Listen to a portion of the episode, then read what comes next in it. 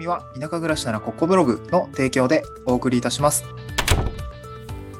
はい。おはようございます。東京から淡島に家族で移住して、ライターやブログ運営をしたり、古民家を直したりしている小場旦那です。今日のトークテーマは、秘密保持契約って何？ウェブライターとして知っておくべきルールということで、秘密保持契約についてですね、お話をしたいなと思います。えー、僕も会社を辞めて、えー、個人事業主として、まあ、フリーランス2年目になりました。で、まあ、今はね、自治体の委託業務ですね、地域おこし協力隊の業務を受けつつ、えー、ウェブライティングですね、えー、を、まあ、ウェブライティングと、まあ、法人向けの資料制作もちょいちょいやってるんですけども、まあ、結構比率的にはウェブライティング多いですね。で、ウェブライティングをするときには、えー、まあ、ウェブライターとして、えー、まあ、クラウドワークスとかクラウドソーシングサイトを経由でお仕事を取ることもあれば、えー、直接契約ですね、え、メディアを運営している会社さんと直接契約をする結ぶ機会もあります。で、この時に、なんだろうな、秘密保持契約、まあ、NDA って、え、書くことがあるんですが、これを結ぶことがあります。で、今日はその、まあ、なんでまあ、そもそもこの NDA って何っていう話と、なんかどういう役割があるのかっていうところですね。あの、あと秘密保持契約が必要な理由について、えー、まあ、こんな感じで、えー、まあ、経験談としてですね、こんな感じで、えー、まあ、こういうことを確認されて、えー、こういう理由で NDA ってあるんだ、みたいなとこですかね。えー、こんな話をしていきたいなと思います。まあ、会社員時代もですね、あの、僕は元システムエンジニアとして、えー、うん、そう、なんかシステムエンジニアしたらなんか割と珍しい方かもしれないんだけど、結構幅広いこと やっていて、結構ね、契約書の確認とかは、ベンダーさんとか、あの、まあ、クライアントさんは営業部でやるからだけど、あれですね、本当に協力会社のベンダーさんとの契約書とかね、えー、そんなものを作っていたりとか、法務部と一緒に契約の確認をしたりとか、まあそういったことも経験しているので、えー、NDA ってこういう感じでね、えー、書いていくんだよ、みたいなことがですね、なんとなく体験としても分かったので、今日はシェアしたいなと思います。はい。えー、今日ですね、一つ目が NDA って何なのかっていうことですね。で、二つ目はなんで重要なのかっていうこの二つについてですね、ご紹介をして、で、最後三つ目に、まだこんなあのウェブライターとしてこんな出来事がありましたよ、みたいな、こんな形でけあの確認がありましたよっていうことを話していきたいなと思います。えでは一つ目ですね、秘密保持契約、秘密保持契約 NDA って何っていうことなんですけど、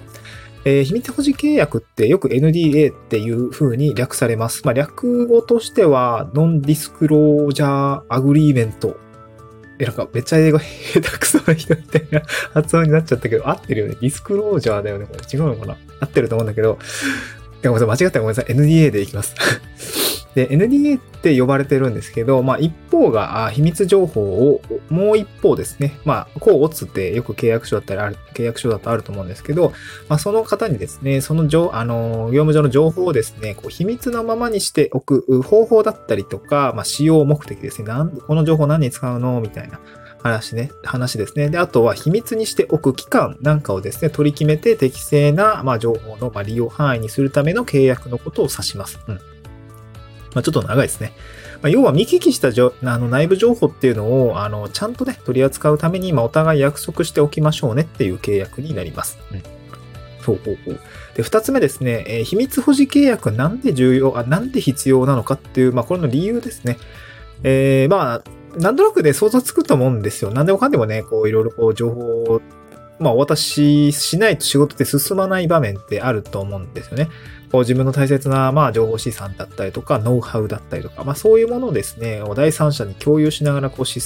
事を進めていく場面っていうのは、まあ、普通にあると思います。会社員やってる方は特にそうだと思うんですけど、顧客の個人情報だったりとか、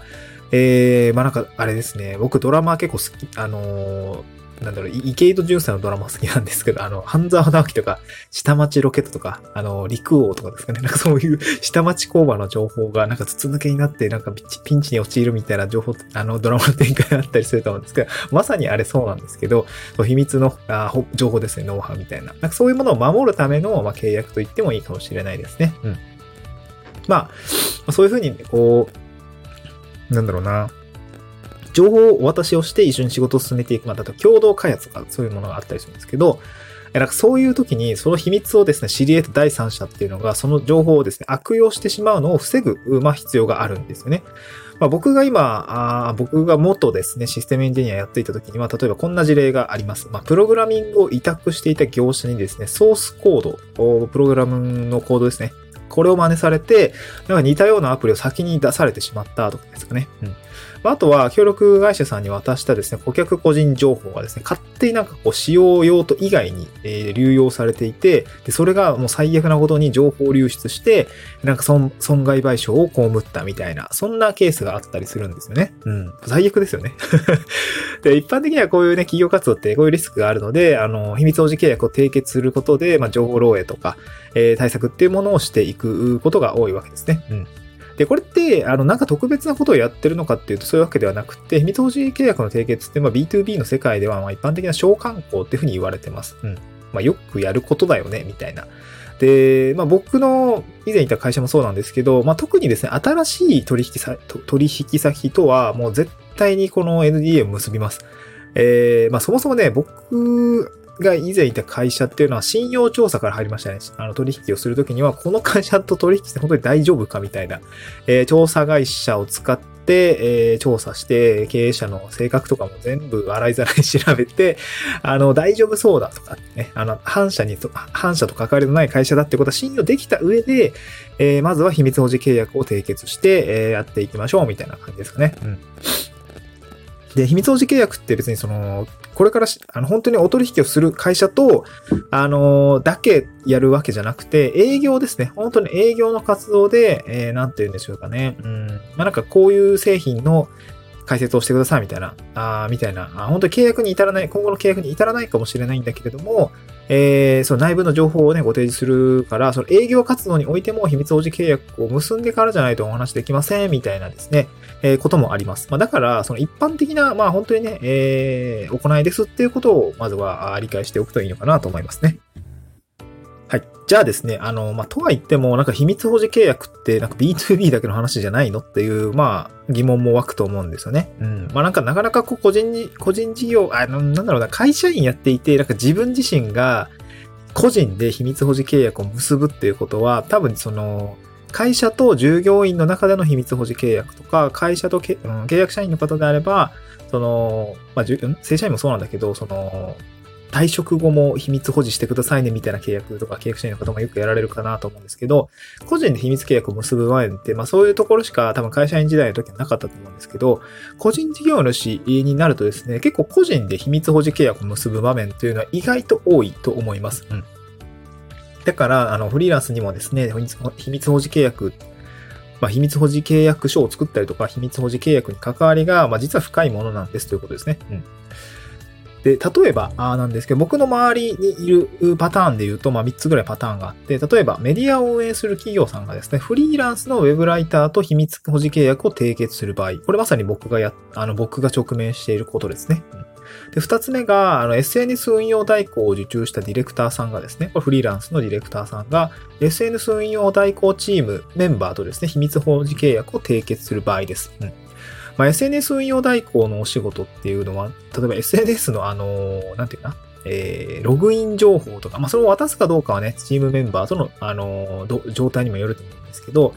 まあ、お客さんの顧客個人情報ですよね。うん。で、多分その、インスタグラムの運用代行なんで、えー、自社の、例えばノウハウとかを、えー、ディレクターさんに共有して、ディレクターさんからチームメンバーに共有をして、コンテンツ作りをしていくので、まあ本当に営業秘密みたいなものだったりとか、当然あると思うんですね。うん。だから、当然、うん、クライアントさん、一時のクライアントさんとディレクターさん間でも NDA 結ぶことも多いですし、で、チームメンバーですね。チームメンバーに再委託する場合も、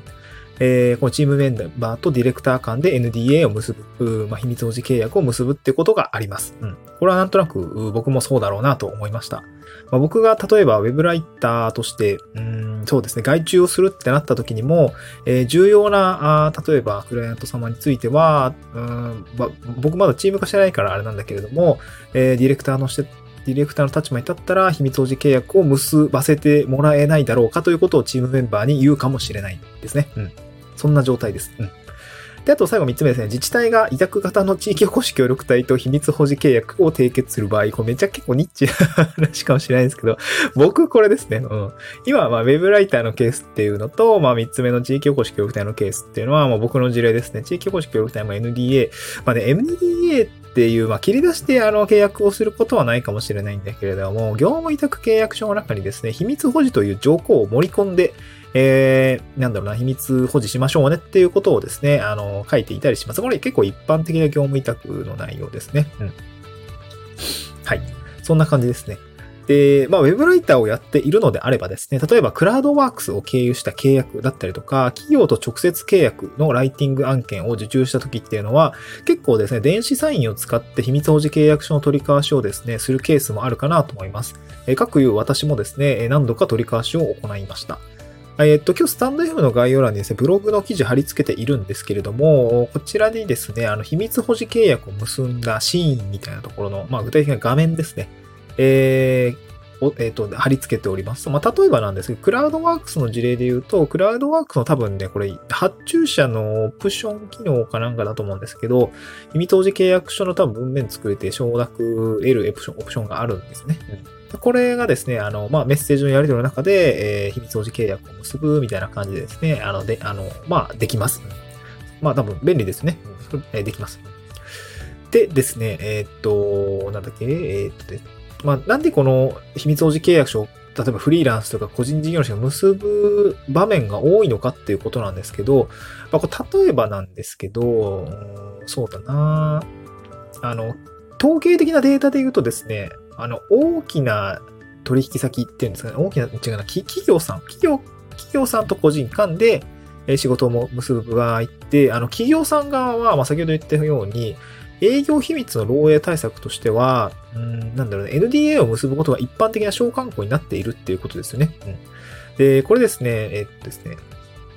IPO ですね、えっと、日本えー、情報処理推進機構さんが出しているデータですね。えー、こちらを見ると、取引先向けに、まあ、特有の営業情報を漏洩する対策として何やってますかみたいな。あ感じで調査取ったところですね、うんと、この NDA を結ぶよっていうのがもう約6割以上ですね。あごめんなさい、6割以上じゃない45.7%以上が契約を結ぶ、まあこういうことを普通にやってるよってことをやっていて、で、業種とか規模別に見るとですね、大企業っていうのは本当にその労働に対する条項を盛り込んだ契約書を作っている、まあ ND を結んでいたりするっていうのは6割以上の企業がいるまあ、実施しているっていうことなんですよね。うん。まあ、つまり何が言いたいかっていうと、大企業になるほ、なればなるほど取引先とは秘密保持契約を交わすということですね。うん。そう。で、つまり、大きな会社、あ例えば有力、有名な会社さんから、例えば Web ライティングのお仕事だったりとか Web メディアの運用代行みたいなものをですね、受注するってなった時には、やっぱり NDA を結ぶ、自分で作って、あの、締結していく、まあ、自分で作る場面があるかわかんないけどね。あの、企業のフォーマットとかもあるから、あの、企業のホーム部が、あの、ちゃんと作った NDA に、えー、えー、印を押すっていうことも大事ということですね。うん。で、当然自分が一時受けで受けるのな、あの、お客さんと受けるのであれば、お客さん多分フォーマットで契約し、なんだろうな、契約、まあ、秘密保持契約をすることが多いと思うんですが、えー、っと、そっから先ですね、再委託、大型案件であれば多分ボリュームだったりとかも多いし、あの、例えば、なんだろうな、力を貸してもらう、その道の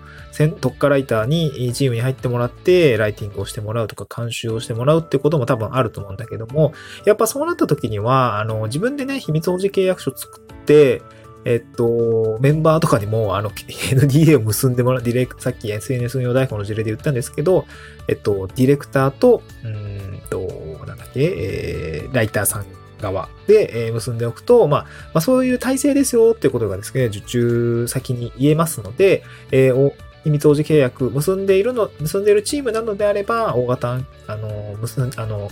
受注し、発注してもいいですよ、みたいな大型案件につながる受注ができるかなと思いますので、まあそういったことを